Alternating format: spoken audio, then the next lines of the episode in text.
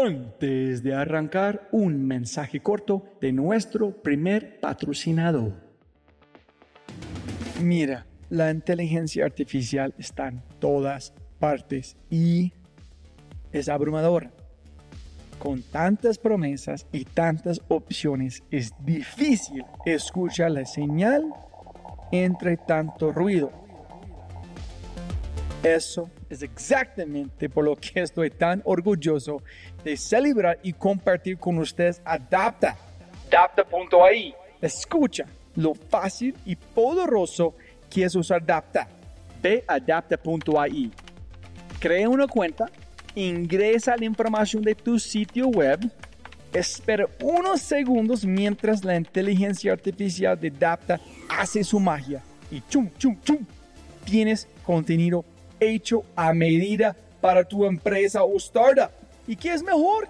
La inteligencia artificial de Adapta sigue produciendo contenido más inteligente mientras más lo usas. Y mejor que eso, esto es solo la punta de un enorme iceberg de lo que Dapta puede hacer. Dapta es fácilmente una de mis herramientas favoritas. Es alucinante.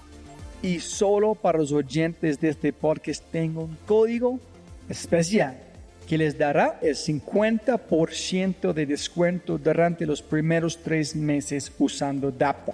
Pruébala ahora en www.dapta.ai dapta.ai o haz clic en el link en la descripción de este podcast y aplica mi código podcast y crece tu productividad exponencialmente.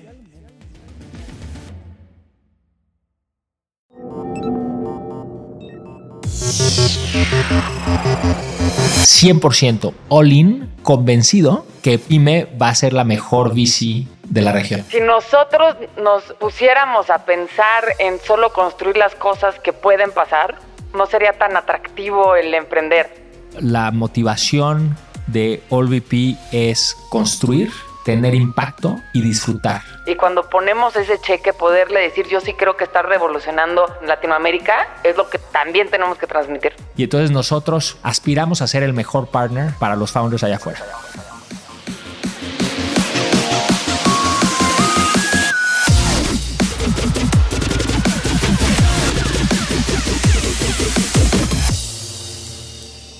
Hola, hola, hola, soy tu host, Robbie J. Fry, y este es otro episodio of The Fry Show. Este podcast es una celebración de personas que no aceptan la vida tal como es. La abrazan, la cambian, la mejoran y dejan su huella en ella. Y las personas a las que estamos celebrando hoy son Federico Anthony, Founder and Managing Partner at AllVP, y Jimena Pardo, Managing Partner at AllVP.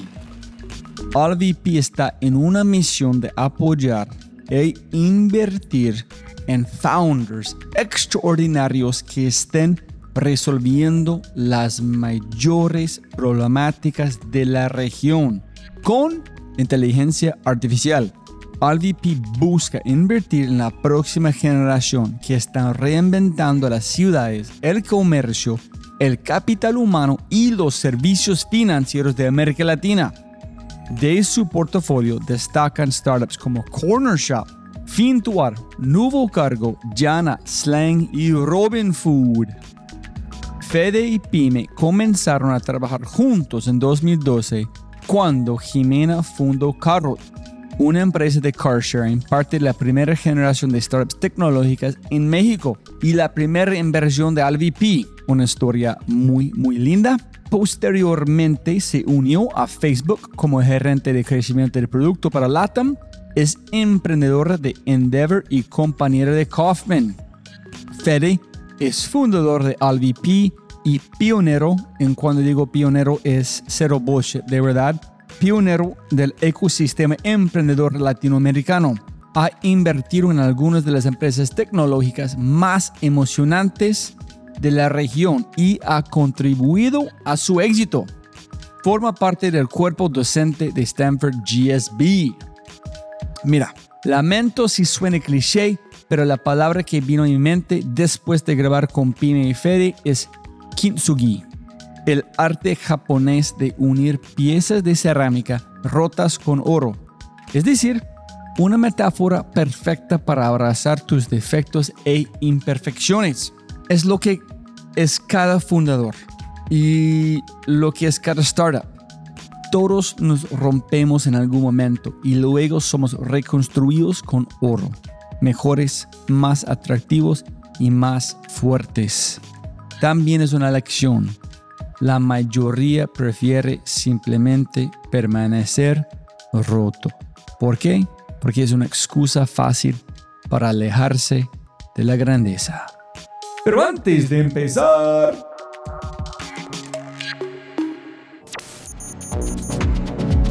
No olvides visitar thefryshow.com para los links al newsletter y más. Y por favor, por favor, por favor, si amas el podcast, comparte el episodio en tus redes sociales.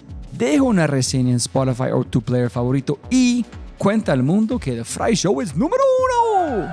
Y si no es así, castígame con tus comentarios para mejorar. Con ese dicho, te presento episodio 244, la diferencia entre ser genial y ser el mejor, con los managing partners de LVP, el dinámico y brillante Jimena Pardo y Federico Anthony.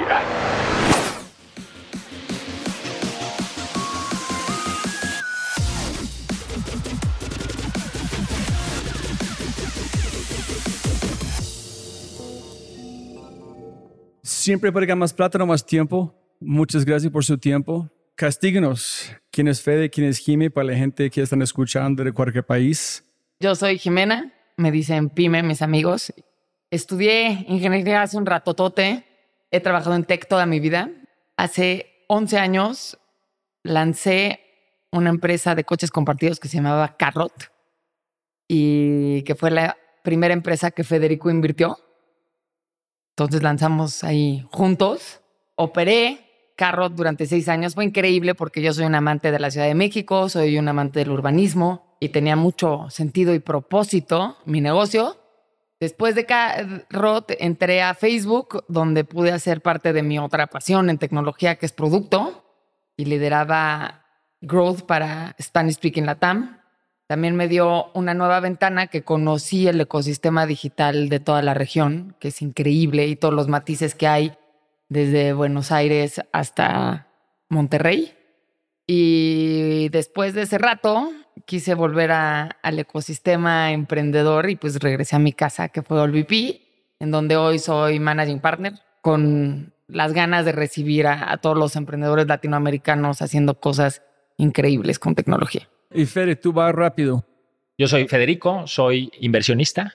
De origen y por pasión era marketer.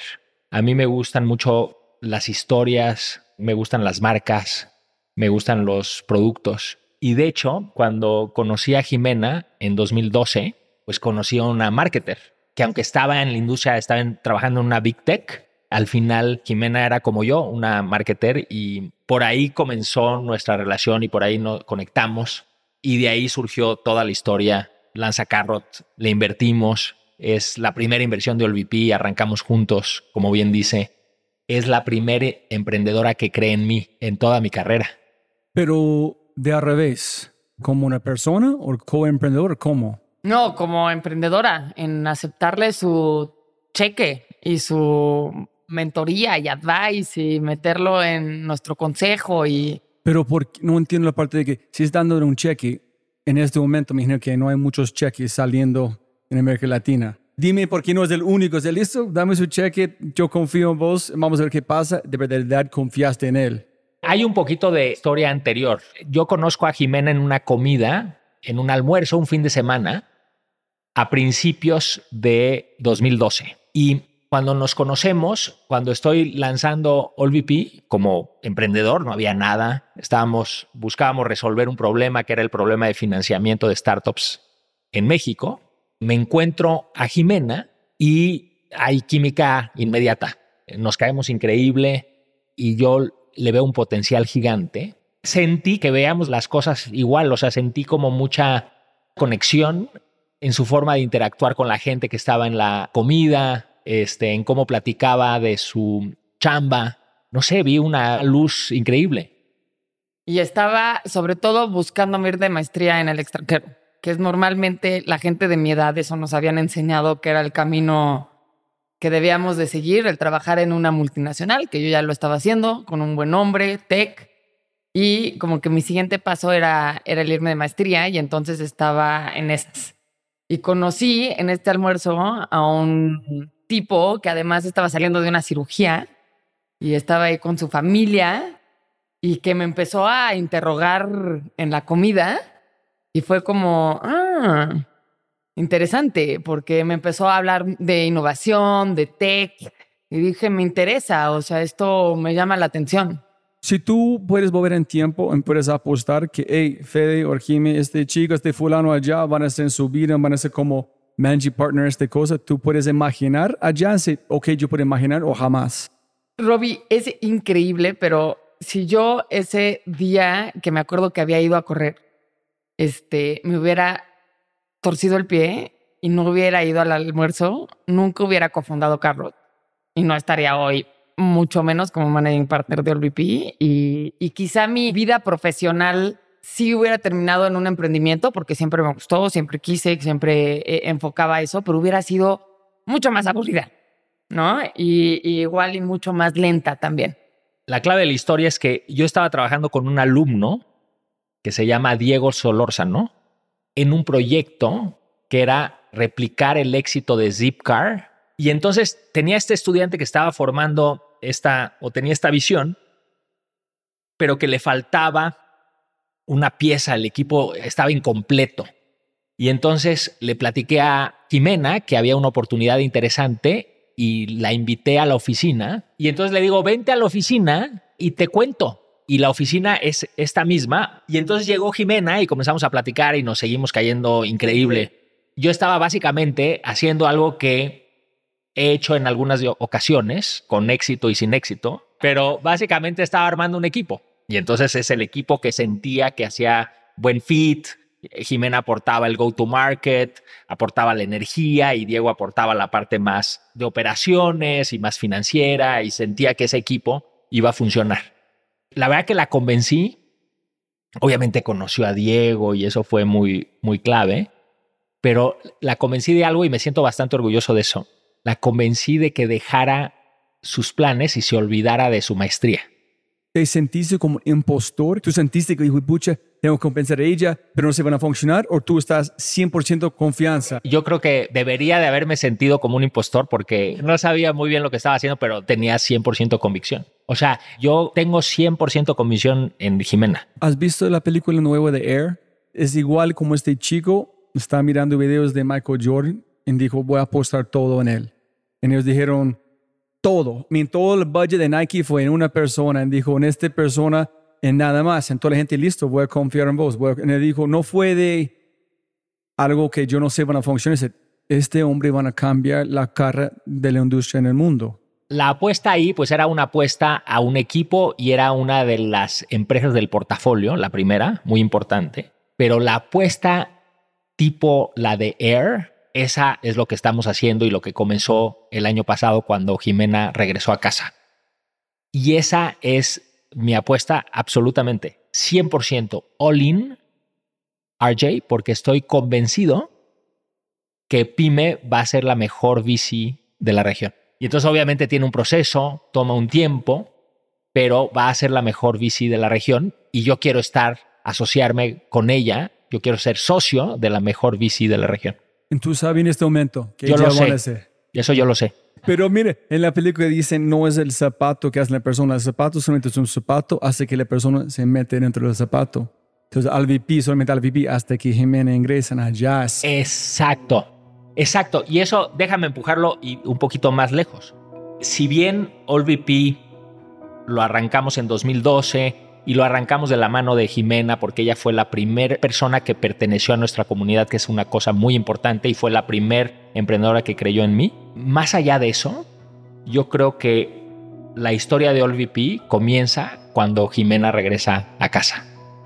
re como fue una brecha, un hueco en la historia o solamente fue una continuación de la misma historia? Es una historia que se fue gestando y como de una semilla, la semilla se va gestando en la tierra y recibe el agua y se van produciendo es- esos intercambios químicos al interior de la semilla y de repente de la tierra sale ese pico verde que promete ser un árbol. Ahí estamos hoy. Y es, yo sí lo veo como algo continuo. Dices si hay una brecha o no. Realmente sí fue continuo porque en el 2012 Federico invierte en Carrot. Hicimos una apuesta. Trabajamos seis años de la mano intensamente en altas y bajísimas también, ¿no? Y de ahí, o sea, no solo se va creando una amistad, sino se va creando también una confianza y una transparencia y pues la verdad un vínculo muy especial entre Federico y yo a la hora que, que yo dejo Carrot y entro a, a Facebook, parte de las cosas que más extrañé al dejar Carrot era mi trabajo con Federico, ¿no? Y entonces yo activamente lo busqué y nos veíamos constantemente. Había esa parte y esa complementariedad que ya teníamos desde que yo trabajaba en Carrot. Entonces nunca dejamos de estar presentes. Se enoja porque yo digo que era más mi mentor y él me dice, ¿cómo? Si yo te iba a pedir ayuda para revisar startups o lo que fuera. Pero bueno, al final del día seguíamos teniendo esa constante interacción. Y a la hora que me aburro, si lo puedo decir así en, en Facebook, y quiero regresar al ecosistema, pues es aquí. Pero ¿qué dijo él en este momento? Dice, listo, voy- chao maestría, chao esto, chao esto, aquí. En el a trabajar". 2012, en el 2012 no me acuerdo tanto. Yo creo que fue, o sea, conociéndote seguro llegaste y me dijiste, no, ¿qué? ¿Para qué te vas a hacer una maestría? ¿Vas a gastar dinero? Carrot va a hacer tu maestría, no sé. La argumentación que tenía era que al final pues hacer una maestría pues es algo bonito, es algo útil, es, es, es un, un espacio que mucha gente tiene la suerte de darse, pero no cambias el mundo en una maestría. Y yo estaba convencido que Jimena iba a cambiar el mundo con Carro y podía cambiar el mundo con Carro. Y esa era la invitación y yo creo que a esa invitación era muy difícil negarse, sobre todo que lo primero que le propusimos, y ya aquí Diego obviamente su co-founder fue clave, es trabaja tres meses, ayúdanos tres meses. Y si al cabo de los tres meses no te quieres quedar, pues te puedes, este, te vas y todo el mundo feliz y te agradecemos tu ayuda y todo eso. Al final lo que hacía era hacer todo, traer todos los argumentos para que se sumara y tomara el riesgo, que al final era un riesgo importante, de sumarse a Carrot.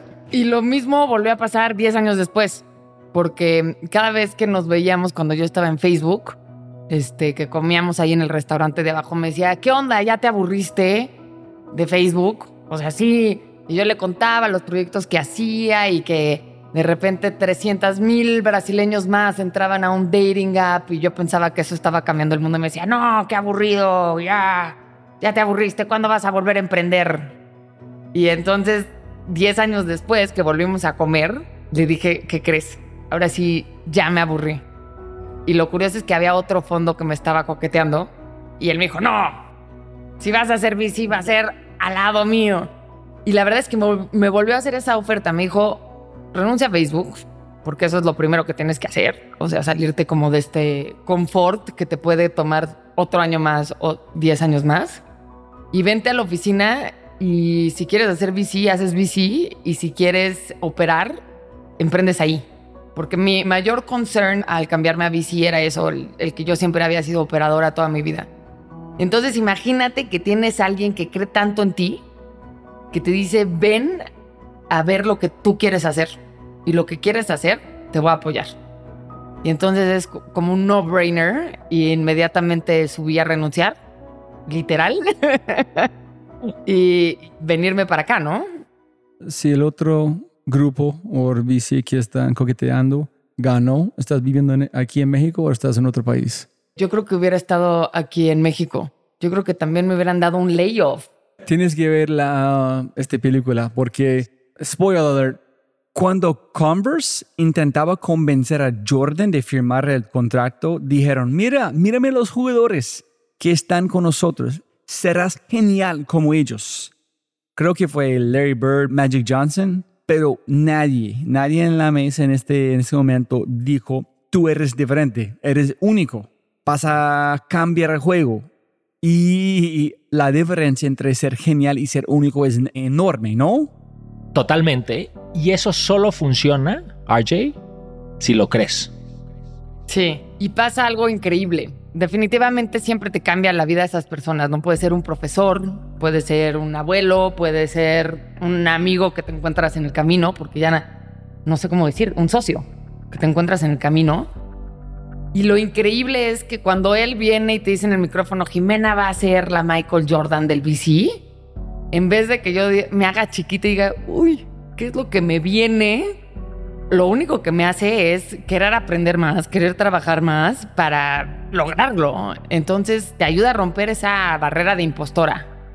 Entonces es increíble cuando la gente cree en ti. Y es increíble entonces nosotros que nos dedicamos a este negocio de creer en la gente, el que también, o sea, así como Federico en mí, y es mutuo, el poderlo expandir a, los emprendedores a que cambien en este mundo. Y cuando ponemos ese cheque, poderle decir, yo sí creo que estás revolucionando el fintech en Latinoamérica, o yo sí creo que estás revolucionando mental health en Latinoamérica, es lo que también tenemos que transmitir. O sea, no invertimos en alguien sin tener la convicción gigante y muchas veces más grande que la propia emprendedora, no invertimos si no estamos 100% seguros, no tenemos toda la convicción de que esa persona o ese equipo va a cambiar el mundo. El proceso que nosotros hemos diseñado y que seguimos perfeccionando y que trabajamos para mejorar de inversión implica esta conversación en donde nosotros no solo esperamos tener la convicción de querer asociarnos con un equipo, sino que también buscamos que ese equipo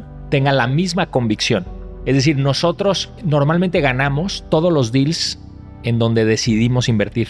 ¿Por qué? Porque en general esa reciprocidad existe de convicción. Es un doble camino de convicción y es muy raro que sea unilateral, que no sea recíproco. Es muy extraño que nosotros, Jimena y yo, nos entusiasmemos con un equipo y el equipo no se entusiasme con nosotros.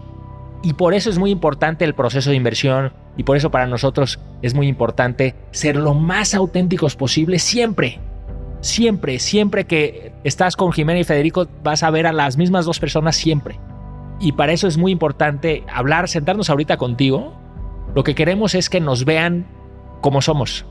En el podcast o en un café o el fin de semana o en la comida. Va a ser la misma persona, no va a cambiar.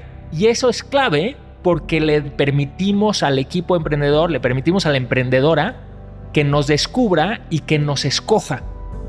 Y cuando nos escoge, pues nos escoge a nosotros, a este equipo que es imperfecto, que tiene virtudes, que tiene este, defectos, y eso es a quien escoge. Y ese equipo es el que aparece en el consejo de administración, en el board.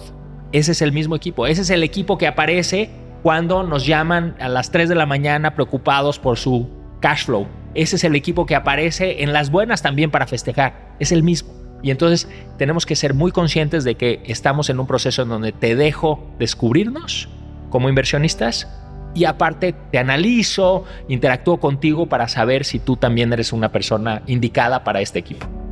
Hay dos partes del proceso, uno muy institucional, que es nosotros hacemos muchísima tarea de evaluar los buenos emprendedores. Y entonces ya ciertamente tenemos una metodología que cada vez afinamos más y que la correlación en el performance de las empresas nos indica que estamos logrando pues afinarla y tener una evaluación correcta, un scoreboard correcto. Y esa es la parte tangible e institucional de esa toma de decisión en los equipos. Pero hay otra que es, y porque lo hemos vivido juntos, pero con Carrot Federico y yo sobrevivimos un apocalipsis. O sea, duro, tough times. Y entonces es, te emociona el ser partner de ese equipo que está enfrente para los momentos de éxito y para los difíciles. Te emociona ser parte de ese equipo.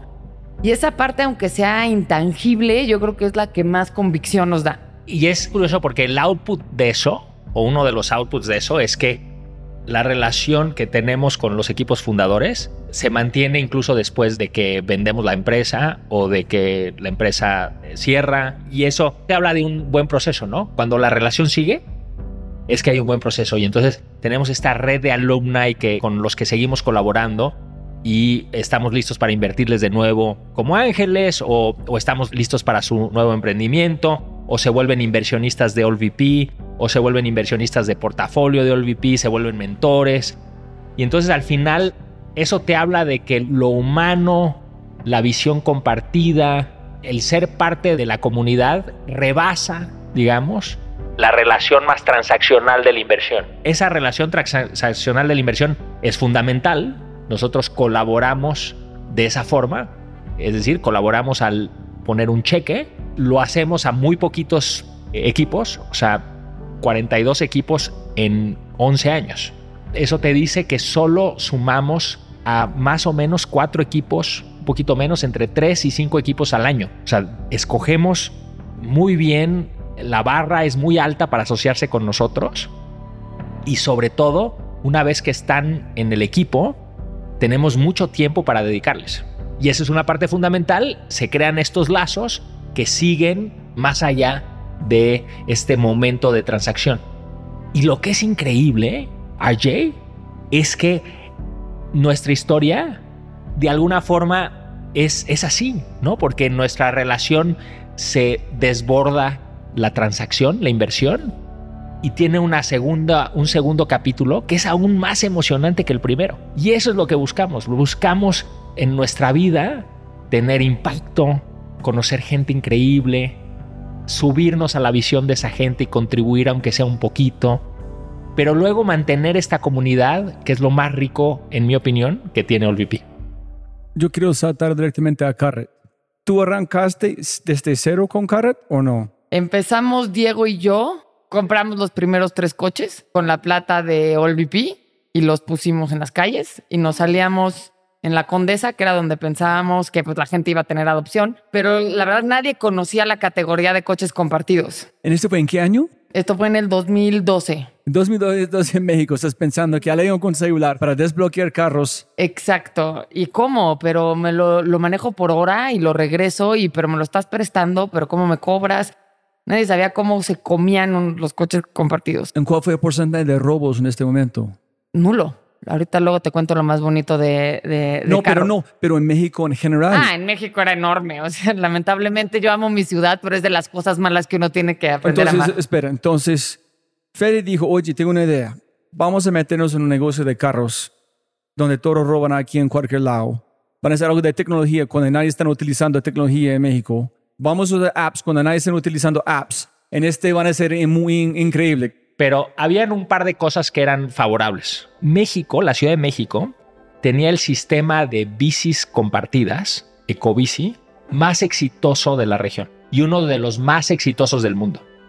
Y entonces lo que nosotros vimos como inversionistas era esta tendencia de gente que usa una tarjeta física de plástico, desbloquea su ecobici, la renta y la regresa y no la tira, no la rompe, porque otra característica de Covici en su tiempo, que me imagino sigue ahora, es que el grado de, robo y de, de, destrucción de esas bicis era de los más bajos del mundo. Y entonces sí había una evidencia de que este modelo podía funcionar. Efectivamente era muy improbable. Y fuera de esa racionalidad, si nosotros nos pusiéramos a pensar en solo construir las cosas que pueden pasar, no sería tan atractivo el emprender. Entonces como que tienes que pensar en, pues sí, te lo pueden robar, puede que nadie lo use, puede, pero mejor es pensar cómo sí lo pueden usar. ¿Qué necesito hacer para que sí pueda educar a la gente? ¿Qué necesito para que la gente no lo robe? Y es lo que creamos. Durante seis años en Carrot creamos una comunidad donde nuestro índice de vandalismo era cero, comparado con Zipcar, con Go Get Car, con todas las que Avancar, etcétera, todas las del mundo. Nosotros teníamos un menor índice de vandalismo y era por eso, porque estábamos en la, en la ciudad con más vandalismo automovilístico, pero crear la comunidad que ellos mismos lo defendieran, que ellos mismos lo cuidaran y que vieran ese coche como su coche no el coche de Carrot, sino el coche del barrio, de, de la gente. Y eso fue increíble. Pusimos tres carros en la Condesa y nos íbamos a volantear diario a las banquetas de la Condesa y en la noche trabajábamos. Hicimos las tarjetitas. Cobrábamos, ese era un rollo, ese era otro de nuestros problemas porque estábamos con un banco rojo que cada 15 días nos desconectaba por temas de fraude o lo que fuera y pues como representábamos tan poquito para ellos, nadie nos tomaba el teléfono y la verdad es que emprender no estaba tan de moda, entonces no era no teníamos mucha voz. Y lo increíble, Robbie, es que hoy los emprendedores tienen 15 plataformas diferentes por las cuales cobrar, ¿no? Pero cuando tú arrancaste, ¿cómo funcionó? ¿Fue que ustedes compraron Zipcars o compraron coches regulares y pusiste el sistema de Zipcar dentro? Coches regulares con un sistema que mm, había una parte de hardware y una de software. En el software sí había un onboarding donde tú ponías tu tarjeta de crédito y ahí era donde idealmente cobrábamos. ¿En cómo reciben la gente la- las tarjetas? Los primeros tres meses nosotros los íbamos a entregar a la casa de los clientes y como el, no nos autorizaban los contratos digitales, eh, les pedíamos ahí una firma. Entonces los primeros 100 clientes de Carrot, todos me conocieron. Este, algunos de ellos siempre hasta el final. La mayoría se quedaron hasta el final. ¿En qué dijiste a ellos? ¿O qué dijeron a ellos? Hey, tenemos esta cosa, es un chip, tú puedes utilizar un carro, pero ¿es mi carro? No, no, tengo que para combustible. ¿Pero dónde puedes sacarlo? ¿En dónde voy a encontrarlo? Ah, no, tienes que... Cansadísimo porque cada visita duraba alrededor de una hora y media porque teníamos que contarles todo sobre el sistema. Lo bueno es que los convertimos en embajadores y poco a poco ellos los domingos en sus comidas familiares empezaron a, a- a- a compartirlo. Y entonces cada venta costaba ya menos necesidad de explicar porque ya le había contado el cliente anterior, ¿no? Fue muy orgánico y fue muy lindo. Cuando ustedes iniciaron, ¿estás pensando, un tres meses tenemos 300 coches allá? ¿O tú pensabas que este van a ser gigante en segundos? No, siempre quisimos que fuera una empresa gigante, sin duda, pero sabíamos que nos iba a tomar mucho trabajo, mucho esfuerzo, mucho capital y tiempo. Nunca pensamos que iba a ser fácil, la verdad. Empezaron a pasar cosas que nos emocionaban y entonces el trabajar con AllVP, por ejemplo, era un gran sello para nosotros. Luego nos convertimos en emprendedores Endeavor, lo cual fue otro sello para nosotros. Luego conseguimos, gracias a Federico, que hiciéramos la inauguración en grande con el jefe de gobierno de ese entonces. Entonces ese fue otro hito. Luego tuvimos un aniversario, luego llegamos al milestone de clientes. Entonces teníamos como pequeños este, milestones que cumplíamos y que nos decían que íbamos para adelante, ¿no? Pero ¿cuándo sabía que este van a funcionar? No al principio. O sea, al principio fue muy lento y difícil. Nadie lo rentaba, nadie se subía. Los primeros seis nada meses, funcionaba, nada. nada. Pero yo como que veo como tres etapas de carro. Está una etapa muy lenta de arranque en donde habían mañanas en donde por lo menos yo me preguntaba, y- o sea, esto nunca va a pasar, esto nunca va a suceder. Ahí en diciembre del 2012 tuvimos una sesión de feedback y yo, o sea, 24/7 trabajando Diego y yo. Y me acuerdo que Federico en esa sesión de feedback me dijo, reconsidera que a lo mejor no estás en el lugar indicado haciendo lo indicado. Y yo me eché a llorar porque dije, esto ha sido mi vida, estos siete meses, es mi sueño, o sea, en parte pues entré tú, mm, aposté en ti. Y lo increíble, no fue por qué, pero en vez de tomármelo así, pues me lo tomé como, bueno, pues a lo mejor tengo que cambiar algunas cosas y, y a partir de enero, como que empezó la rueda en carro y empezó a agarrar tracción. Y comenzó a despegar y tuvimos tres años increíbles. De sumar autos, sí, cuatro años de sumar autos, de estar el perfil alto, todo funcionaba, increíble. Universidades, llegamos hasta 100 coches, muy padre. Pero durante estos seis meses, ¿qué estás haciendo 24/7? Si no está funcionando, no estás pensando, es el barrio incorrecto, la comunicación es terrible, el producto es muy complicado, el coaching no está allá, estamos en el mercado incorrecto. ¿Qué estaba haciendo? No, no, volanteando. Te juro que todo lo que hacía era para subir la gente al coche. ¿Sabes qué creo? Creo que era más una limitación personal y que solo necesitaba como on tap. Y se ha de haber cruzado con otras cosas, ¿no? Que a lo mejor la gente empezó a verlos en la calle, que empezó a ser más visible, sea, no creo que haya sido yo exactamente quien lo frenara, pero creo que todo se empezó a dar y este growing mindset creo que es lo que, lo que también me ayudó a, empezar a disfrutarlo. En vez de estar tan estresada por subir a gente al coche, como empezar a decir, pues mira, dalo todo y si sale, sale. Y aquí es importante mencionar lo siguiente. Primero, una de las lecciones que yo creo que hemos internalizado muy bien es que hay cosas que toman tiempo y hay cosas que simplemente no se pueden forzar y si se forzan, en general salen mal. ¿Tú crees de verdad fue de tiempo, de Hay paciencia? un tema, los marketplaces toman tiempo. La adopción toma tiempo, aunque ataques los buenos early adopters, toma tiempo, tienes que pivotear, tienes que afinar. Y se fue iterando muchísimo con Car. Y entonces eso quizás es lo que nos genera esta suerte de punto de inflexión que tuvo al principio de 2013. Lo que es bien importante, y esto es importante para todas y todos los que nos escuchan, es que estábamos aprendiendo al mismo tiempo Jimena y yo. Yo estaba aprendiendo a ser inversionista y Jimena estaba aprendiendo a ser founder. Y esa interacción pues es muy orgánica, digamos, para decirle de alguna forma, pero yo cometía muchos errores, era un inversionista medio micromanager. Pero sobre todo, eh, me acuerdo muy bien de esa sesión de feedback, pero después recuerdo el empezar a disfrutar mucho de repente nuestras sesiones. O sea que era muy evidente cómo de repente nos hacíamos soñar en cosas muy padres. Entonces me gustaba mucho venir y sentarme en esta mesa y empezar a crear y empezar a recrear las campañas. Era, compensaba, digamos, mi incompetencia como VC, que era una incompetencia. Incompetencia, o sea, sin excusarla. Pero la compensaba con que sí, la verdad sí soy más o menos bueno en marketing. Y entonces, ese diálogo en algo que en donde sí soy más o menos bueno, yo creo que ese, digamos que hizo que lo otro no causara demasiado daño y todo basado en una relación de confianza y de de veras disfrutar incluso los momentos difíciles porque estamos juntos. Un mensaje rápido de nuestro startup quinto y de regreso al programa. Un anuncio especial. Sí, sí, sí, sí. Hemos lanzado un nuevo podcast y se llama Matamos Preguntas. Una o un invitado espectacular, una pregunta y una conversación llevada hasta el final. Para matar la pregunta, hablemos de todo. Temas como innovación, emprendimiento, liderazgo, growth, ciberseguridad, agilidad, experiencia del cliente y mucho más. Con cada invitado o reinvitada hacemos una inmersión profunda en una pregunta y luego la editamos a menos de 18 minutos de perfección. Tu contenido corto de alta calidad y alta frecuencia para mejorar tu vida.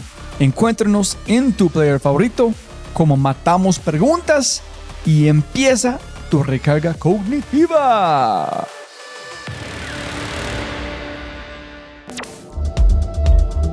...50% de los empleados dicen no tener tiempo para entrenarse. 60% de las personas aprendieron luego de consumir contenido con TikTok, YouTube, Instagram, LinkedIn o Twitter. Y 75% de los gerentes están insatisfechos con sus programas de entrenamiento y desarrollo porque no ven evidencia de acciones en su talento. Por eso creamos Quinto, cambio de compartimiento en tu empresa con evidencia en menos de 30 días. Y todo en una experiencia más rápida que tomar una taza de café. Si quieres despertar la mejor versión de tu talento en temas como innovación, agilidad, liderazgo y mucho más, ingresa a www.quinto.ai para agendar una cita y libera el potencial de tu talento. K-I-N-N-T-O punto AI quinto. Pero mira, 20 mil preguntas. Cuando ustedes están ambos arrancando, ¿tú estás tratando forzar algo en las personas o tú estás, tú puedes mejorar tu vida con nuestra aplicación? Suena como fue un chip donde tú pensaste, wow, qué lindo que está haciendo con urbanismo, qué lindo está abriendo este mercado a la gente que no tiene. En cuando tú estás viendo ese, no, tenemos que escalar, tenemos que escalar, o tú estás viendo la oportunidad que estás brindando a la gente en México para tener acceso a un coche. Sí, no estábamos ni siquiera en ese estado. Era todo mucho más primitivo, ¿sabes? No estábamos aquí pensando en escalar y No estábamos en esa lógica de 2019 o 2021, pero para nada, estábamos muy lejos. Creo que también había una parte de fatiga. Y entonces a la hora que Federico me dice, oye, reconsidera que a lo mejor esto no es lo tuyo y te tienes que dedicar a... vuelve a un corporativo y pide una chamba.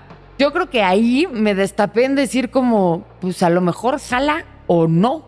Y entonces pues tú solo da lo que tienes y te liberas un poco, ¿no? Eso es bien importante emprender liberada o liberado es súper importante. Sin esa presión de forzosamente tener éxito. Simplemente la visión de tenerlo, la ambición, pero entender que en el emprender el fracaso es parte del proceso y la adversidad es parte del proceso. Y entonces el trabajar liberado es muy importante. Y hay otra cosa que es interesante, que no nos afectaba a los dos, mientras estábamos en esta dialéctica de inversionista y emprendedora, y es que estábamos 100% enfocados en resolver el problema. 100% enfocados en resolver. 100%. No estábamos pensando que si se emprende así en YC o si, si quiero ser un emprendedor cool o una emprendedora cool tendría que estar haciendo esto.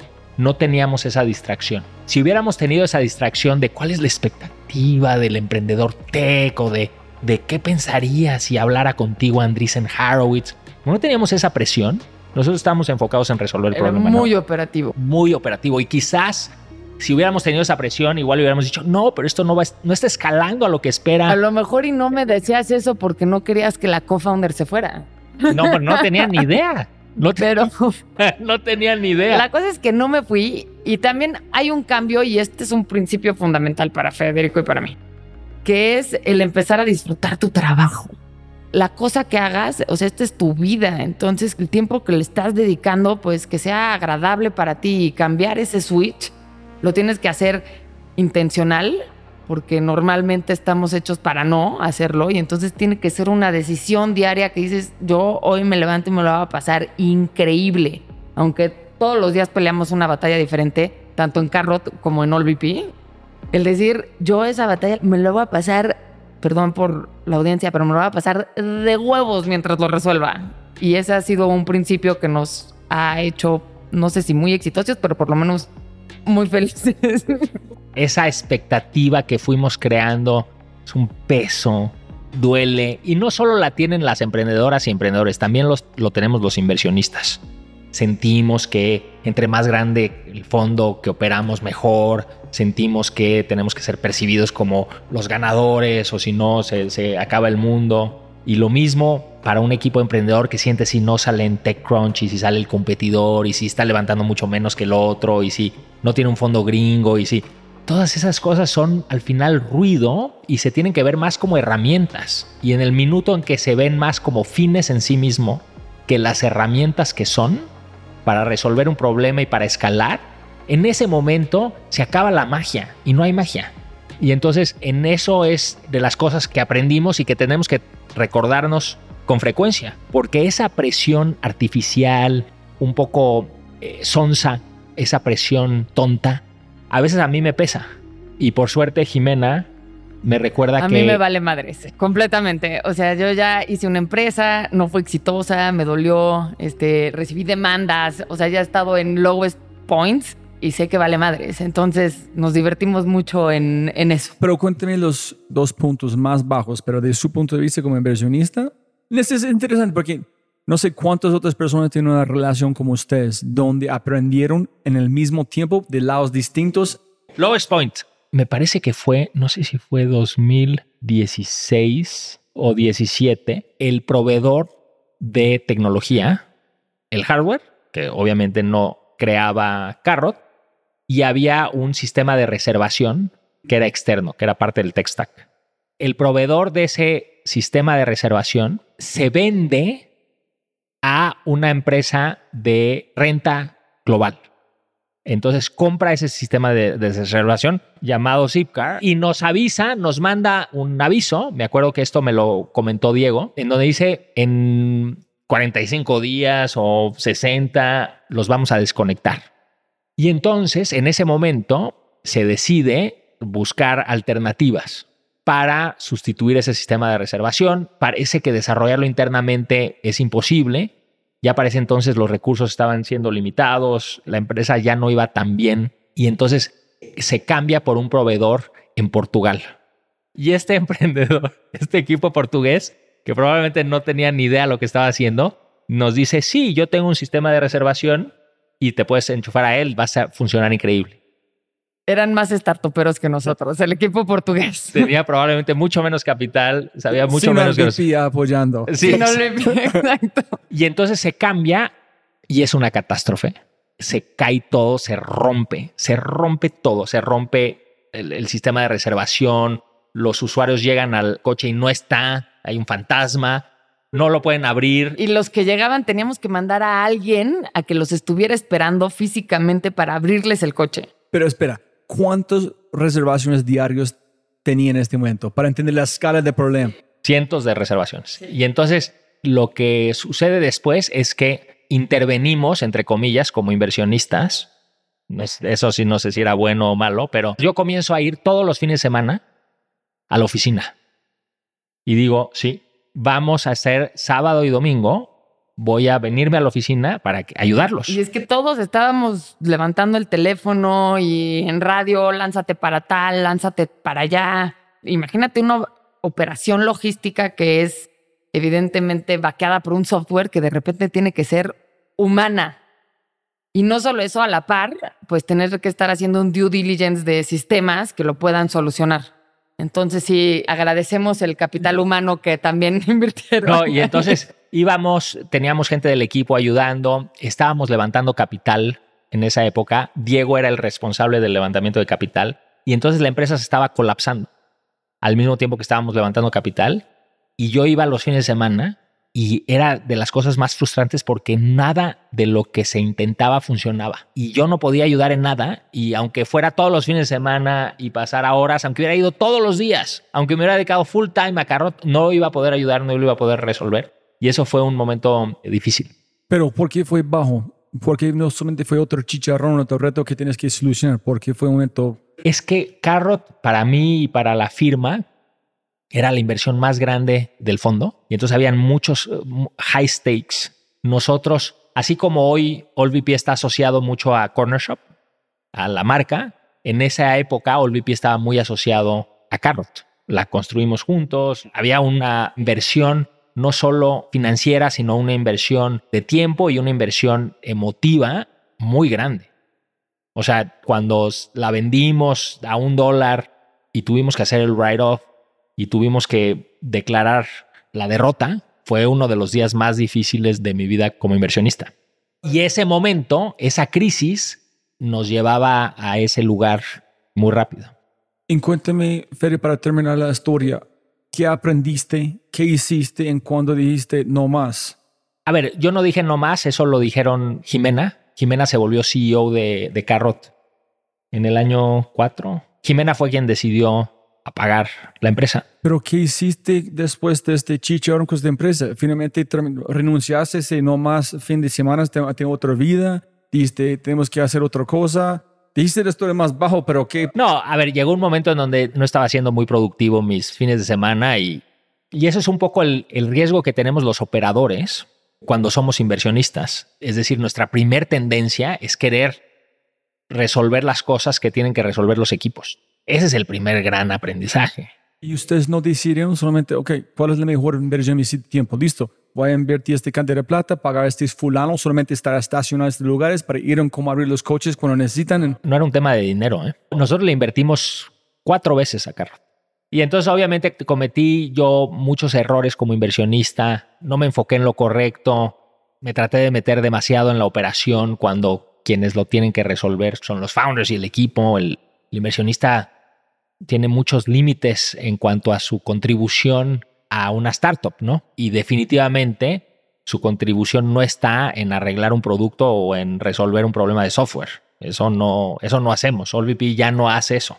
AllVP hizo eso porque era yo y era Jimena y porque era Carrot y porque no tenían ni idea cuál era el rol del inversionista, que aprendí años después. ¿En tú sentiste que, hijo de madre, qué estás haciendo? ¿Qué feria? No más, no más. Yo estoy liderando, yo puedo parar. ¿O tú escuchaste porque estás aprendiendo también? Sí, yo creo que es más bien la segunda. Como que en ese sentido yo creo que yo siempre he sido muy humilde en escuchar a las pocas gentes que tengo en, en un buen concepto. O sea, no tengo mucha gente en buen concepto, pero a la gente que creo que me puede aportar. Entonces, yo sí, yo sí te escuchaba. Lo que creo también es que yo sí tenía la autoridad.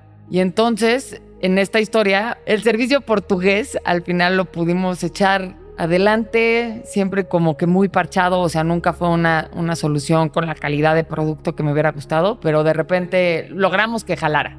Y llegó otro problema que se llamaba Uber, que en ese momento era la empresa más fondeada del planeta. Era cuando Travis estaba muy, muy, muy de moda y estaba creciendo como loco y llegó a la Ciudad de México. Y la Ciudad de México rápidamente se convirtió en, en creo que su ciudad número uno en adopción. Y creo que sobre todo en speed of adoption. Entonces, ahí fue de repente toda esa labor de comunidad que habíamos hecho, que era, oye, nosotros somos tu coche en la ciudad para esa hora que lo necesitas.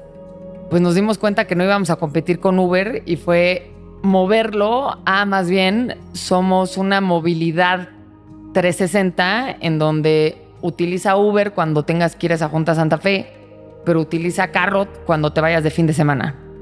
Entonces, encontrar en ese nicho de movilidad donde Carrot era la solución perfecta para Uber. Y yo creo que ese fue al final lo que no solo a Carrot, sino a la mayoría de los car sharings en el mundo, que todas pasaron por lo mismo, pues nos pegó muy duro y nos hizo a la mayoría encogerse, incluyendo a Zipcar, que se hizo mucho más chiquita. Y ahí fue donde quizá el futuro de car sharing se veía a moverlo a un modelo peer-to-peer, que la mejor forma de describirlo es como un Airbnb de coches. Entonces, que tú puedas tener tu, tu coche y nosotros intentamos subirnos a ese tren porque nosotros, tanto VP como yo, en ese momento Diego ya no estaba en la compañía, teníamos siempre la idea de hacer un negocio que sirviera a muchísimas personas y que moviera a muchísimas personas. No queríamos tener un car rental chiquito local de una ciudad chiquita. Entonces nos intentamos sumar a ese paso del peer-to-peer -peer car sharing y lamentablemente había como que varias cosas que ya lo limitaban y una era, a mí personalmente como emprendedora, el quizá un burnout completamente y ya tenía muy poca participación de la empresa. Entonces como que los incentivos ya no estaban alineados. Y la otra era pues ya un modelo de competencia y emprender desde cero, donde ya competíamos con Uber, competíamos con Turo, competíamos, competíamos con mucho más. Y ahí yo creo que fue para mí el lowest moment, que fue el decidir, ok, yo, para mí me toca o apagar la luz o, pasar la batuta a alguien más. Finalmente fue una decisión dificilísima que la tomé súper tarde, Robbie, porque yo nunca, me, nunca creí que tenía que tomar esa decisión. Entonces quizá lo que tuve que haber hecho a lo mejor 10 o 6 meses antes me tardé muchísimo y fue porque me tomaba yo mi propio Kool-Aid. Y entonces yo venía y yo siempre creía que el siguiente mes íbamos a lograrlo.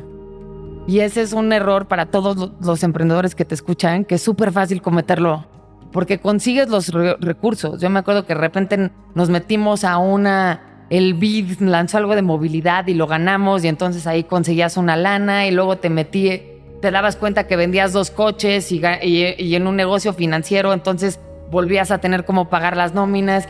Y entonces te vuelves más resourceful que nadie, pero por mantener este zombie vivo. Y me desgasté 10 meses en mantener un zombie autoengañándome. Durísimo el autoengaño. Yo creo que ha sido de las cosas más duras porque no solo me, al autoengañarme a mí, quizá engañé a mis inversionistas. ¿Y tú crees, Jimmy, que la parte más bajo fue porque, no sé, estás en su posición, me gusta que le gusta competir, no le gusta perder. Para nada. Fue, no quiero, este es como perder el juego, o es, tengo este equipo, fue alguien me regaló plata, o es que yo no estoy acostumbrado a no tener éxito en todo lo que yo hago. Lamentablemente era yo. Yo no me rindo y fue un súper error. ¿En cuál fue la cosa que finalmente dijiste, y pucha, no más, tengo que decir, es una locura, pero empecé a tener hasta síntomas físicos. Me dio paperas dos veces. Yo no conozco a nadie que le haya dado paperas dos veces en este planeta más que a mí en un corto periodo de tiempo. Y era puro estrés. Y hasta que ya llegó un momento en que no daba más y decidí darle esa noticia a mis inversionistas. Y la noticia era quizás necesitamos encontrar otro CEO. Yo ya no puedo más. Y mis inversionistas, este, fue como, pues, mi apuesta era por ti. Entonces, si nos salimos, nos salimos juntos. ¿En cómo te sentiste mejor cuando ellos dijeron eso? Sí, sí. Bueno, entre mejor y no, porque al final del día, el, creo que esto ha cambiado. O sea, el, ya los emprendedores de hoy en día yo sé que ya están mucho más conscientes en tomar estas decisiones con mejor, en una mejor posición donde pueda ser menos doloroso. De repente Carrot para nosotros se volvió una papa caliente. Lo bueno es que pudimos encontrar un, un grupo al que le funcionara nuestra tecnología y, y, hacerlo limpio, ¿no? Pero al final del día es pesadísimo.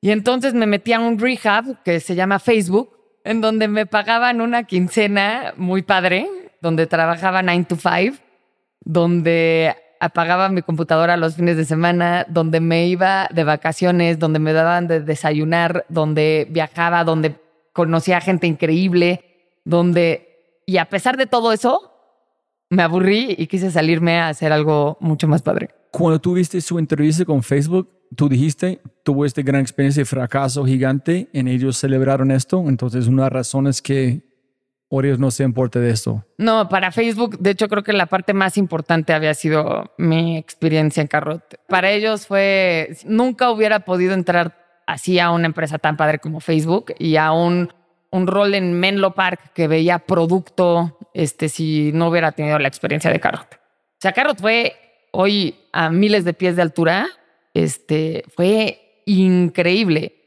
me hubiera ahorrado los últimos seis meses por haber tenido la madurez de decir hasta aquí llegó esto, ¿no? Eh, sí, y ahí es en donde quizás hay un, hay, se entiende mal el fracaso. O sea, en sus mejores momentos, en Carrot se hacía el mejor marketing digital de México. O sea, era el caso de estudio de Google, caso de estudio de Facebook, porque Jimena hacía el mejor marketing digital. Hicimos campañas de, en televisión, de los primeros que hicimos campañas en televisión, la ejecución de hardware más software más autos desde una complejidad enorme y se hizo y era simple y funcionaba. El branding era extraordinario.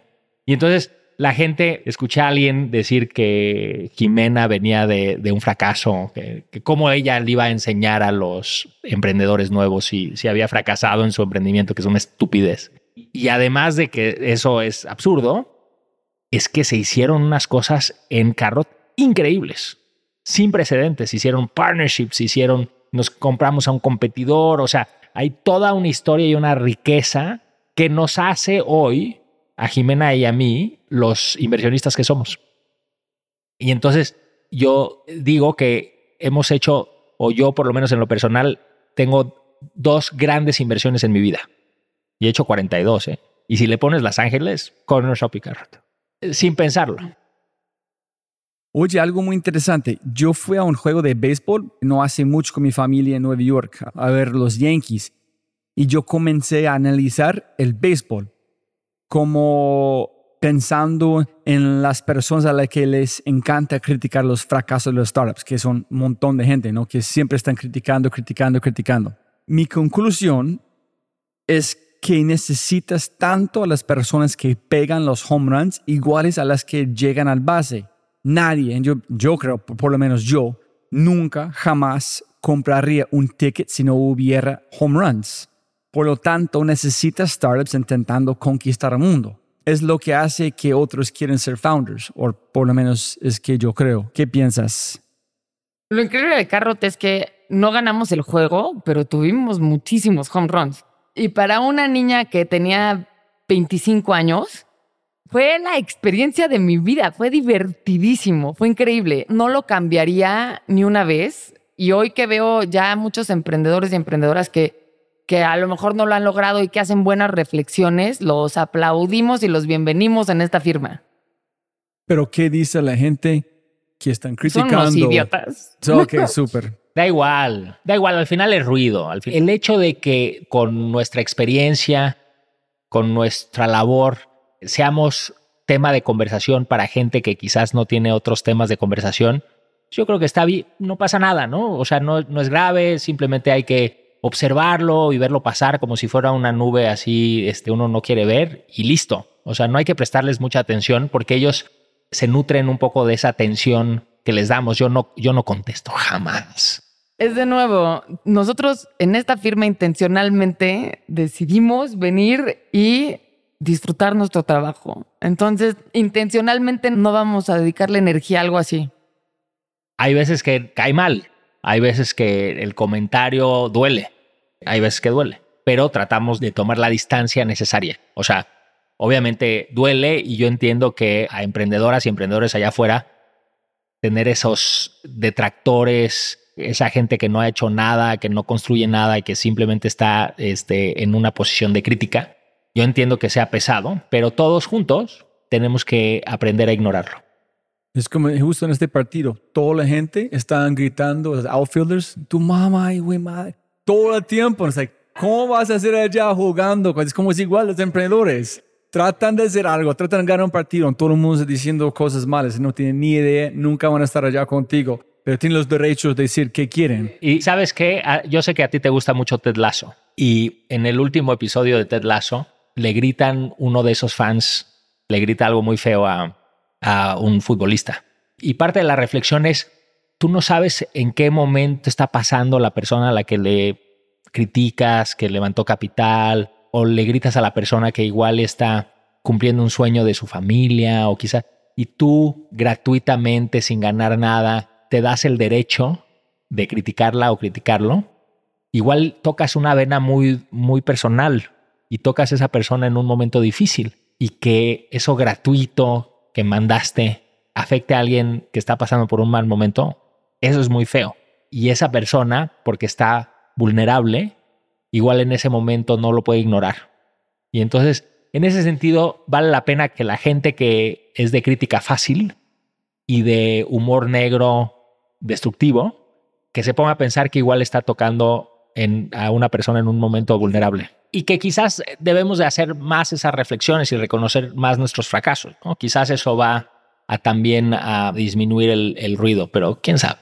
Es como, no sé quién dijo, no sé, fue Anne Lamont o alguien que dijo tienes que o como usar sus cicatrices como un vestido elegante. No, it's like wear, wear your scars like a nice suit. Mostrar al mundo. Total, y la crítica hiere, pero también motiva. La motivación de AllVP es construir, tener impacto y disfrutar.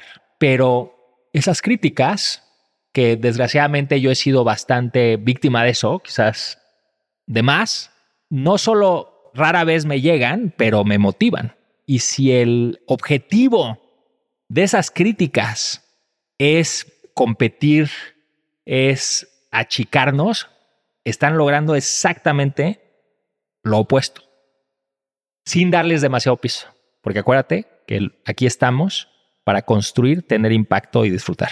Pero ah, para mí el mejor comentario en meme es de Michael Jordan. He says, and I took that personally. Voy a destruir que tú piensas para mostrarte que tú en ese, todavía no hablo con una serie también. I took that personally. That's right. Take it personal. Yo tengo la piel muchísimo más gruesa ¿eh? y entonces la verdad es que me valen madres todos esos comentarios. A lo mejor porque he estado ahí, ¿no? Y porque puedo decir, oye, tengo esta humildad de ponerme a- enfrente del emprendedor y saber que él es el que está generando este valor, que yo estoy siendo un recurso.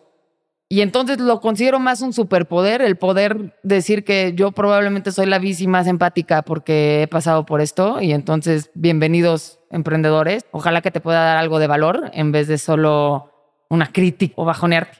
Y donde sí me voy a enlodar va a ser en la cancha. O sea, no, ahí es donde yo me motivo. A mí no me motiva si me criticas, si me inventas un chisme. Me motivo cuando veo que el, ¿por qué el emprendedor de enfrente no tocó mi puerta, no? O ¿por qué el emprendedor de enfrente no quiere a Jimena en su cap table? Y ahí es donde me tengo que convertir en la Michael Jordan de, del bici. Tal cual. Listo. Mejor momento. Hay un otro. Hay mejor momento. Yo me acuerdo uno de mis mejores días fue cuando filmamos el spot de tele. Contratamos una actriz increíble, mexicana. Contratamos a Irene Azuela y hicimos un spot lindísimo. Y voy a ventanar a Diego, mi socio, porque tenía un crush enorme con esta actriz. Y antes estaba en una obra de teatro que se llamaba Salomé y Diego había ido 17 veces a verla en Salomé. Y cuando le dije, oye Diego, la voy a contratar para nuestra campaña, o sea, el cuate no podía. Y fuimos todo un día a tomarlo, tomamos zonas de la ciudad increíbles, se veía el carro, teníamos los primeros coches eléctricos disponibles al público en la Ciudad de México. Y entonces, la verdad era, todo fue lindísimo, todo fue elegante, nuestros bicis nos visitaron, me acuerdo de venir con Federico y repasar el cuadro a cuadro de que Federico y yo parte de las cosas que nos gustan mucho y por la que nos llevamos muy bien es porque nos encantan las historias. Y entonces revisamos juntos la narrativa de este comercial para que fuera una historia, para que realmente se vendiera como tal y no simplemente un advertising. Entonces fue muy elegante, muy lindo. En lo personal yo siento que yo estaba haciendo lo que más agregaba valor en ese momento para Carrot y con gente increíble. Y el hacerlo con gente increíble es lo que más te emociona, ¿no? aparte del lunes en la mañana de 2012 donde vino Jimena. Después de ese, fue en Chile, en Santiago, anunciamos la inversión de, Uber en Corner Shop. Y eso fue en 2019. Fue una inversión muy grande, 450 millones de dólares en total. Y yo estaba en Santiago porque el equipo quería que estuviera con ellos. Y estábamos Oscar, Dani, Chuck y yo en la sala de juntas de Corner Shop en Santiago y en ese momento se anunció esta inversión sin precedente de, Uber que era muy, muy, muy importante para OLVP y era muy, muy, muy importante para Corner Shop. Y pasamos todo el día ahí tomando cervezas, pedimos pizza, llegaban a veces eh, gente del equipo a preguntar por cosas que estaban pasando en, la empresa y, y fue un, un, día increíble. Fue un día increíble y eso después detonó la venta a Uber por 3 mil millones de dólares y demás pero ese día fue, digamos, el que marcó como un momento muy especial y de como que culminaba todo este aprendizaje. En 2019 llevaba siete años operando AllVP. Corner Shop fue la inversión 17. Es decir, me tardé 17 intentos para encontrar un home run. Y en ese momento, en 2019, todavía no era como un denominador hacer esas rondas, ni mucho menos pero en ese momento en donde Uber, que había sido mi enemigo número uno en carro, era nuestro enemigo de Jimena y mío, subirlo a esta nueva iniciativa, esta startup emblemática y extraordinaria que es Corner Shop, fue un día fantástico para OLVP. ¿Cuándo invertiste en ellos? Fue en febrero de 2015 fui a un coworking en San Francisco. Estaba dando clases en Stanford y entonces fui a San Francisco a ver a, hacer juntas y tuve un catch up con Mike Hennessy, un inversionista ángel. Y entonces acabamos el catch up, fue en el café del, del coworking y me dice, oye, hay unos chilenos que están haciendo una startup, ¿los quieres conocer? Sí, why not? ¿No? Pues para eso estoy aquí. Y de repente baja Oscar. Oscar, que es un sueco que mide unos noventa y tantos, que viene con unas bermudas y una t-shirt. ¿no? Y sus bermudas son como muy chiquitas, como que le quedan muy chicas. Y entonces llega y enfrente de mí se, se sienta, pues lo que es uno de los CEOs o el CEO más talentoso de la región. Y cuando se sienta enfrente de ti un virtuoso, o sea, el CEO más talentoso de la región, pues te das cuenta que es brillante porque es ambicioso, porque es simpático, porque es, tiene imaginación, porque tiene referencias, porque eh, se tiene confianza, porque, porque es inteligente, porque por mil cosas, o sea, en ese momento y cuatro veces más en el tiempo que decidimos invertir, cuando nadie creía en Corner Shop, nosotros invertimos, RJ. Nadie, nadie, la vieron todos y nadie invirtió. Y nosotros tuvimos la convicción de invertir en un negocio con una posición estratégica difícil, con unos unit economics horribles, porque teníamos un equipo extraordinario, que no solo es este virtuoso en Oscar, sino también es un CTO extraordinario, Dani Undurraga, CTO extraordinario con un gusto alucinante. Y después tienes este operador Chuck, que es un operador extraordinario que opera este negocio con una complejidad alucinante y lo hace, por ejemplo, durante el COVID, en donde nuestros números, nuestros volúmenes se subieron 3X en semanas.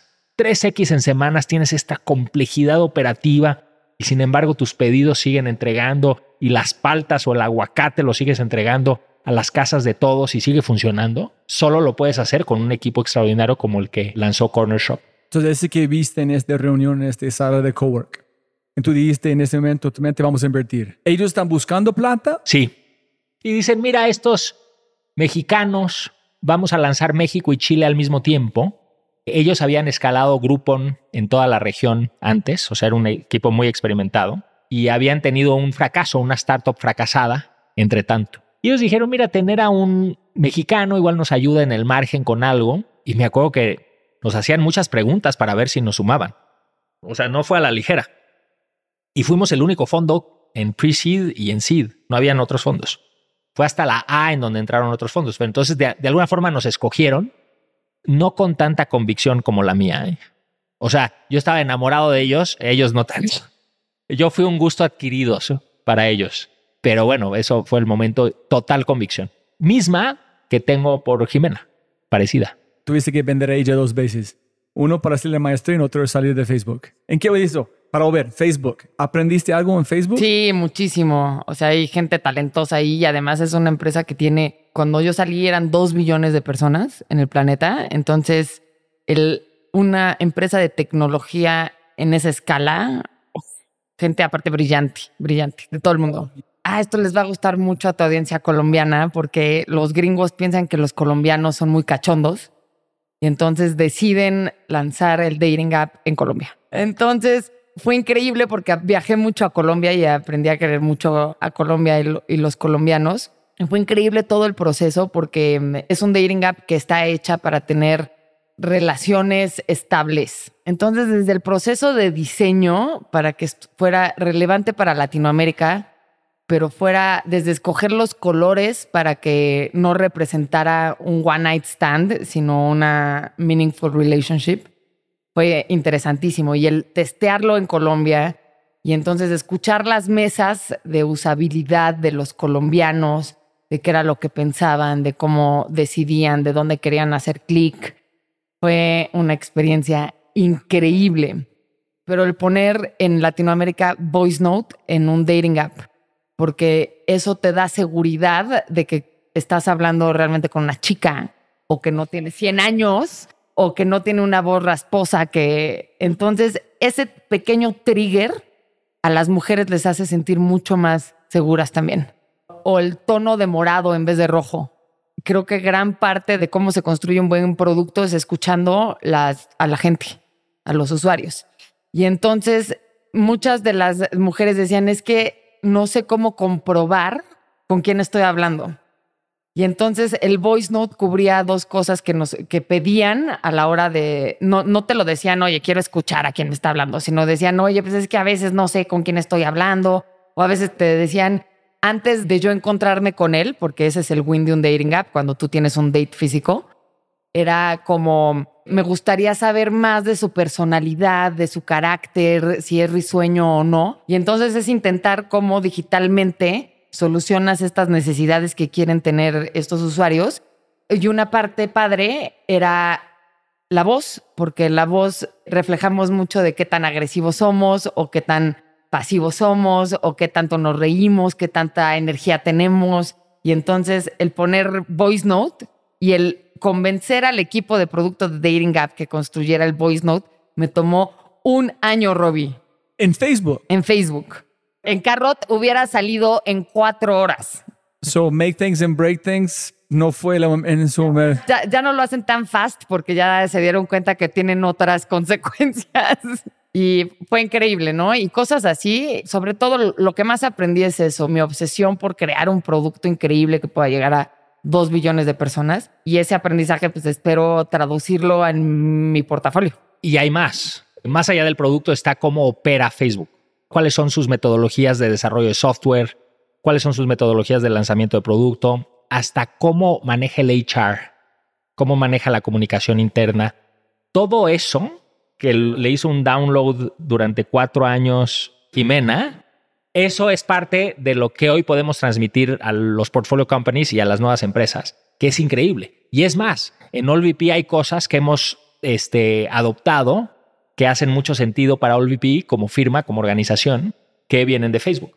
Y eso ha enriquecido muchísimo la firma, obviamente. ¿Cuál es el futuro de RVP para la gente escuchando? Que, ok, nosotros no somos como el resto grandes, somos diferentes. Somos el Michael Jordan de VCs, en ese es por qué definitivamente tenemos una filosofía de partnership diferente a nuestros colegas. Somos diferentes. Y eso está informado por nuestras personalidades y por nuestra relación. Y entonces nosotros aspiramos a ser el mejor partner para los founders allá afuera. Para ser el mejor partner también tenemos que ser buenos inversionistas y tenemos que darle unos grandes retornos a nuestros inversionistas, que son afores, fondos de pensiones, aseguradoras, family offices, multilaterales. Y les tenemos que dar un muy buen retorno. Ese es, al final, tenemos que ser, que dar grandes resultados. Y la buena noticia es que los hemos dado. Tenemos el mejor fondo de VC de México. Somos la mejor inversión en alternative assets que ha tenido el fondo de pensión en México. Con nuestro fondo de Corner Shop. Que hemos devuelto muchísimo dinero. Y esa es la condición para poder, Jimena y yo, seguir asociándonos con los mejores equipos de la región, con esta filosofía diferente.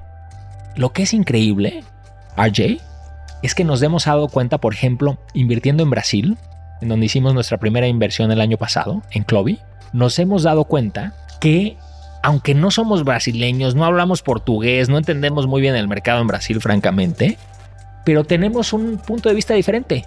Somos bastante distintos. Y entonces el equipo de Clovi, que tiene unos inversionistas increíbles brasileños, de repente tiene approach diferente al partnership.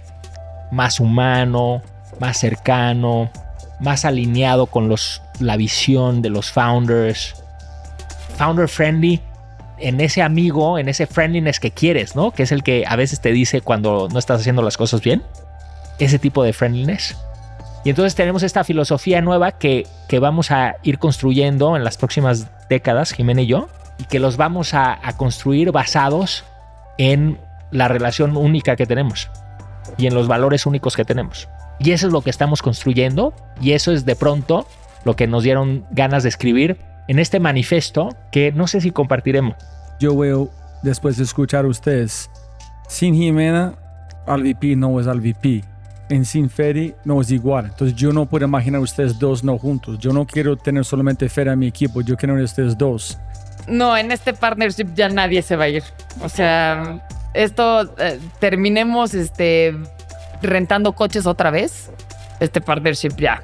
Somos socios por cuántas décadas más. ¿Cuántas décadas más nos vas a regalar? La que nos quede, las que nos queden. Sí, de hecho, el manifiesto que estamos escribiendo es de los proyectos que tengamos juntos, más allá de OLVP. Sí, y es eso, el seguir iterando y mejorándonos todos los días, disfrutándolo con esta transparencia que tenemos con los emprendedores y que tenemos en las reuniones con nuestros emprendedores y en los boards con nuestro portafolio. ¿Listo? Algo que olvidamos de mencionar. No, agradecerte, RJ, increíble. Eres una voz muy especial y muy importante en el ecosistema.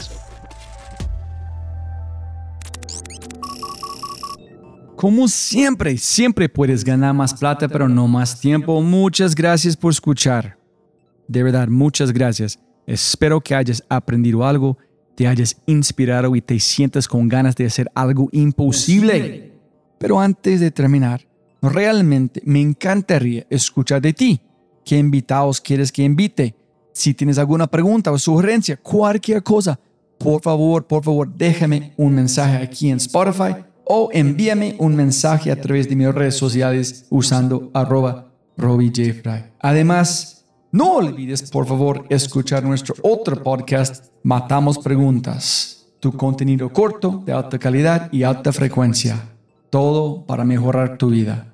Y como siempre, tu bonus audio de quinto, Mindset número 43 con José Guillermo Calderón, founder and CEO de Robin Food, con un mindset sobre ideas radicales.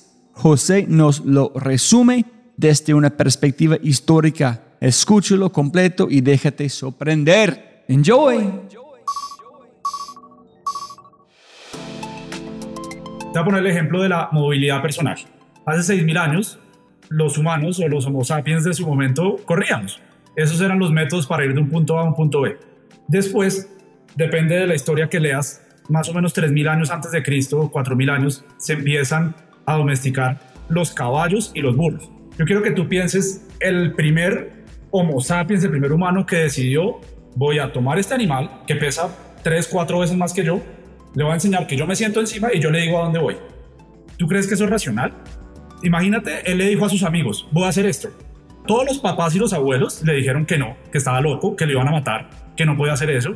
De pronto algún amigo lo acompañó y empezó a intentar, empezó a intentar, seguramente se cayó, seguramente le fue súper mal y después salió adelante y durante 4.000 años fue el método más usado de transporte en el mundo. Después llega finales de 1800 y empieza el carro personal.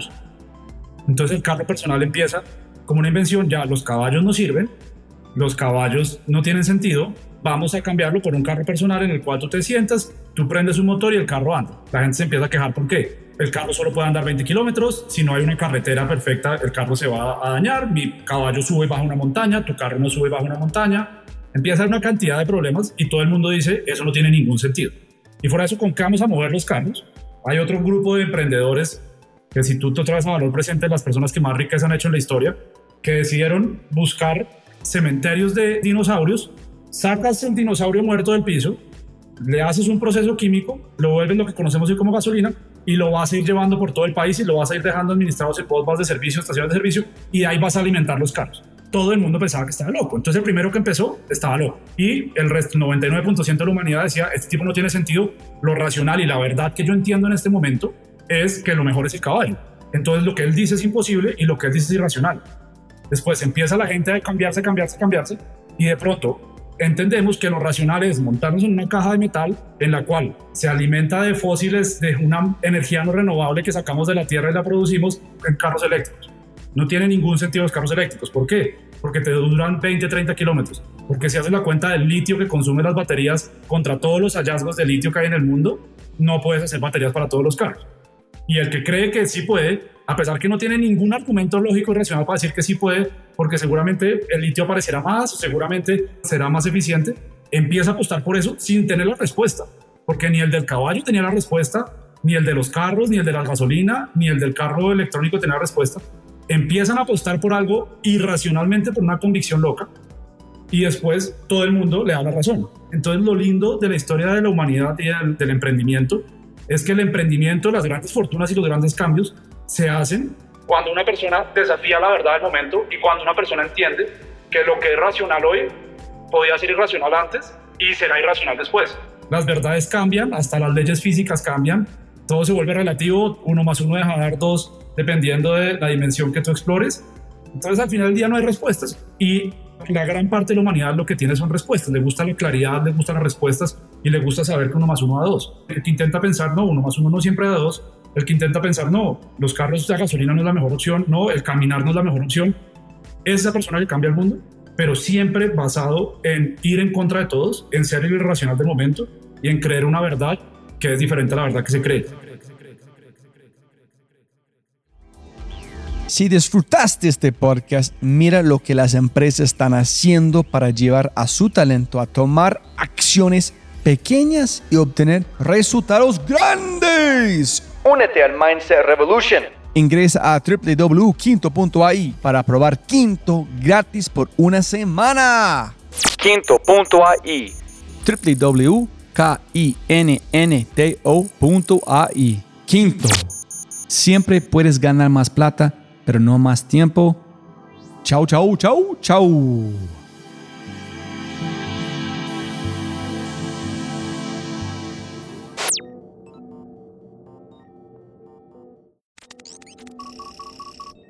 Como siempre, siempre puedes ganar más plata, pero no más tiempo. Muchas gracias por escuchar.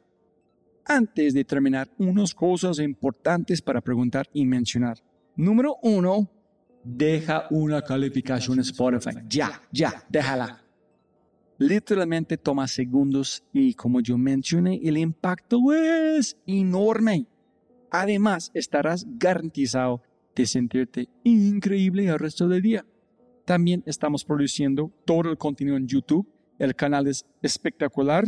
Tengo mi newsletter Conejo Blanco, las notas del podcast y los enlaces, las transcripciones. Nuestro otro podcast, Matamos Preguntas, escúchalo. Y más se puede encontrar en thefryshow.com. y si quieres enviarme un mensaje o patrocinar el podcast, puedes enviarme un mensaje usando cualquiera de mis redes sociales con mi nombre a Robbie J. Gracias, abrazo grande y sigue escuchando.